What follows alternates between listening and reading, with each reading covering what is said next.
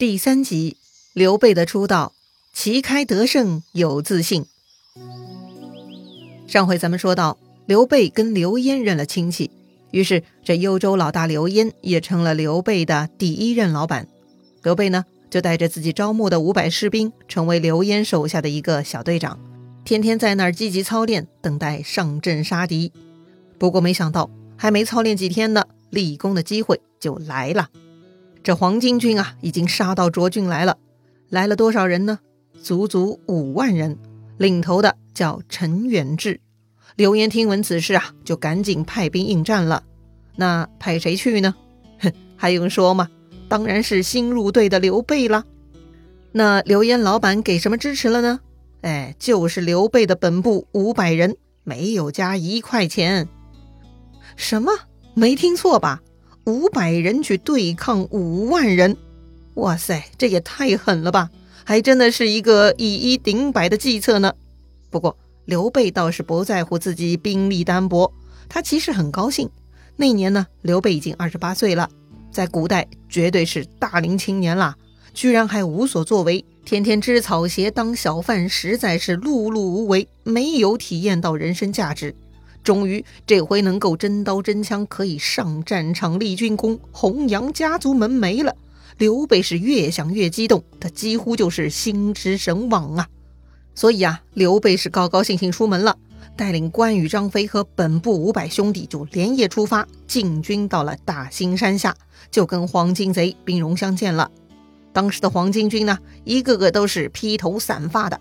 用黄色的布条包着额头，乌泱泱，看上去就像丐帮大聚会。黄巾军嘛，就是因为这副打扮而得名的。当下两军相对，在阵前呢，刘备左有关羽，右有张飞，那是威风凛凛。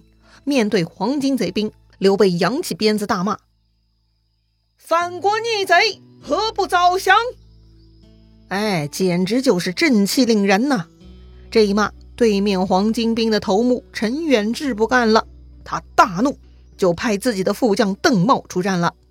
邓茂是谁呀？哎，完全没有听说过的无名小卒啊！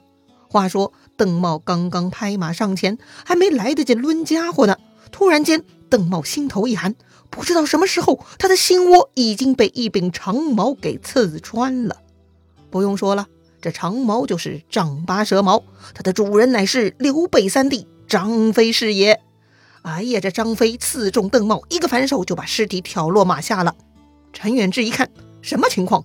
自己的副将刚出场就被干掉了。哎呀，真是气杀人也！他嗷嗷叫着就拍马冲上前去要跟张飞决斗。这个时候，旁边还没有机会动手的关羽早就忍不住了，立刻也骑着马冲了上来。陈远志看到关羽突然冲到眼前，时吓了一跳，还没反应过来，怎么突然多了一个人呢？哎，说时迟，那时快，这关羽早就大刀砍向了陈远志，把他剁成两半。真是电光火石间，这黄巾兵的主将、副将呢，都在阵前被斩杀了。当下就把剩下的黄金小兵给吓破胆了，大家纷纷扔下兵器，夺路而逃。想逃？刘备可不干呢，他立刻指挥自己的军队，给我追！于是啊，很多逃不掉的黄巾兵呢，就转而投降了。毕竟啊，这些都曾经是普通百姓。张角虽然能呼风唤雨，本领通天，却不懂操练军事，所以呢，黄巾兵那就是小混混打群架的水平，哪上得了战场嘛？一看情况不妙，纷纷投降。书上说，投降者不计其数，玄德大胜而回。玄德，哎，说的就是刘备，哎，玄德是他的表字。总之呢，这个刘备首战告捷，以五百人取五万人，带着大大的胜利回去见刘焉了。刘焉也很高兴哈，亲自出城迎接刘备凯旋，还酒肉伺候，犒劳军士。但是呢，也就喝了一天酒，第二天又有新任务了，说是不远之处的青州已经顶不住了，青州太守公瑾。公呢，就是那个上龙下贡那个公；景呢，是景色的景。他发来牒文，说他那儿呢被黄巾贼给围城，快要沦陷了，请刘焉大哥赶紧过来帮忙啊！于是刘焉就找刘备商量了。刘备一听，赶紧就请命出战救援。他心想，前日一个小胜仗还不过瘾，得抓住机会继续乘胜发挥。刘焉嘛，等的就是这个态度。不过这回刘焉大方了一些，他让自己手下校尉邹靖带兵五千人，跟刘备三兄弟一起去青州帮忙。要说呀，青州方面的黄巾兵确实比较厉害些。他们看到官军请到了援兵，就分兵多路去堵击混战。这回啊，黄巾兵人多，占了优势，把刘备他们给逼退了三十里，只能远远的安营扎寨了。刘备虽然没能一鼓作气拔得头筹，但也是有些军事天赋的。刘备呢想了个计策，安排关羽带一千兵埋伏在山的东面，又让张飞带一千兵埋伏在山的西边，约定鸣金为号，大家一起出来接应。这个计策呢有点意思，特别呢是接应的信号设定有些谋略哈。咱们呢在这儿说到一下，大家都知道鸣金是收兵的信号。鸣金的金其实呢是一种用铜铸造的乐器，本名叫筝，斜金旁右边一个正确的正。这个筝的形状呢像钟，但是比钟更狭长，上方有柄可以悬挂。在古代战争中，一旦敲钟就意味着战斗结束，双方各自撤退。哎，但现在有意思了，刘备呢把一个常用的收兵信号作为关羽、张飞带领伏兵出兵的信号，那是很有迷惑性，产生了奇效啊。果然，到了第二天，按照计划，关羽、张飞各自带领一千士兵埋伏于山的两侧，刘备和邹靖一起带主力三千人，咋咋呼呼的正面出击。黄巾军一看，哼，败军之将又来了，就赶紧出来痛打刘备军。这刘备呢，就边打边退，把黄巾兵引入了山谷，也就是自己预设的埋伏圈哎，就在这个时候呢，刘备下令鸣金了。这个时候，黄巾军急了。以为刘备是要鸣金收兵了，心想这斗嘴的肥肉怎能让他溜走呢？于是就更起劲的追赶过来，又是一大批人杀入了山谷啊！然而呢，就在此时，听到鸣金声音的关羽和张飞立刻从左右两边冲了下来。刘备的主力呢也不跑了，迅速掉头又杀回来。这兄弟三人各带部队三路夹攻，把黄巾兵打的是溃不成军，只能赶紧往后跑了。刘备他们呢，继续乘胜追击，把黄巾兵赶到了青州城下。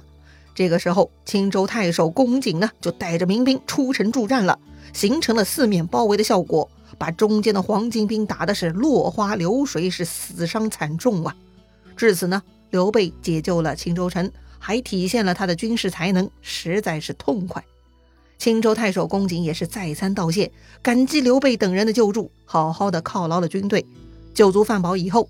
邹靖呢，就准备回幽州去刘焉老大那儿复命了，但刘备却不愿意走了。他跟邹靖说：“最近听说中郎将卢植跟反贼头目张角在广宗作战呢。卢植曾经是我的老师，我想去帮他。”前面介绍过，刘备十五岁那年，在叔叔的赞助下出门游学，那个时候老师之一呢就是卢植。刘备啊，虽然家里穷，但他的学习成绩还真不咋地。毕竟骨子里流的还是贵族血液，所以呢，人家不存在什么穷人孩子早当家的想法，嘿，就是不爱读书。不过呢，刘备也不是一无是处，虽然没有在学业上获得什么成就，但却是很会做人，所以呢，结下了很好的人缘。这会儿呢，刘备说要去救老师，哎，这是道义呀，邹靖自然不能反对。于是呢，邹靖留下刘备的亲兵，也就是那五百涿州兵哈，给了刘备，就此拜别。他呢，带上自己的部队就回幽州了。辞别邹靖，刘备等人呢，马不停蹄跑去广宗，果然见到了阔别已久的老师卢植。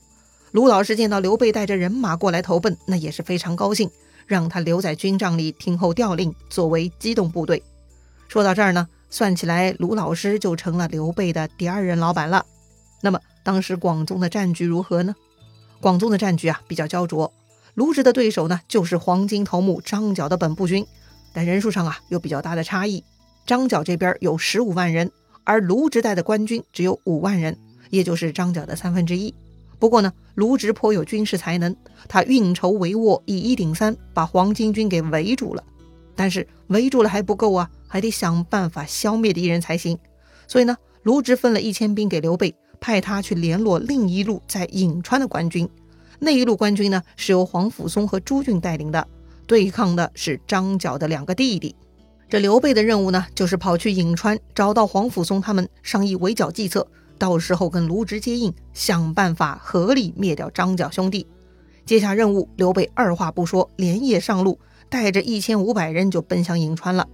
这儿呢，介绍一下，广宗在今天河北邢台的东边，而颍川呢就在今天河南禹州，两地直线距离四百多公里呢。刘备接到这个任务呢，他是非常兴奋，抓紧时间就冲向颍川了。那么颍川那边的战况如何呢？颍川的官军指挥官是黄甫松和朱俊，介绍一下他俩哈。先说黄甫松，黄甫呢是复姓，松是五岳之一的嵩山的嵩。他呢是雁门太守黄甫节之子，度辽将军黄甫圭之侄。当时他是左中郎将。另一个将领朱俊，他是右中郎将。这两位呢在颍川对战张角的两个弟弟，形势比较好。他们呢把张良、张宝带领的黄巾军打的是节节败退，退入了长社城。黄巾兵进入长社城，人太多，就用草来结营扎寨。黄甫松和朱俊发现此事，就定下计谋了。哼，这一群蠢贼用草扎营，那就可以火攻了。说来呢，也是上天保佑。当晚二更天呢，就刮起了大风，于是暗地里埋伏的官军就冲出来放火烧营了。黄甫松、朱俊各自带兵冲进了黄巾兵营寨，一时间是火光冲天呐。这个黄巾兵营突然受到烟火缭绕的夜袭，那是完全乱成一团，惊慌失措。书上说：“马不及鞍，人不及甲，四散奔走。”啥意思呀？哎，来不及给马上鞍，人也来不及穿上盔甲，啥都顾不上了，四散乱跑啊！哎呀，这个混乱场面，张宝、张良一看是完全失控。哎呀，得了，赶紧走人吧。于是呢，他们就带着残兵败将夺路逃走了。可是，正当他们狼狈逃窜呢，突然路上出现一彪军马，一个个扛着红色的旗子迎面而来，拦住了他们的去路。张良、张宝一看，哎，这旗子是红旗，不是黄旗。哎呀，一定不是自己人呐！这下可惨了。那么，到底这是哪一路红军呢？这扛红旗的军队是哪家的呢？精彩故事啊，下一回咱们接着聊。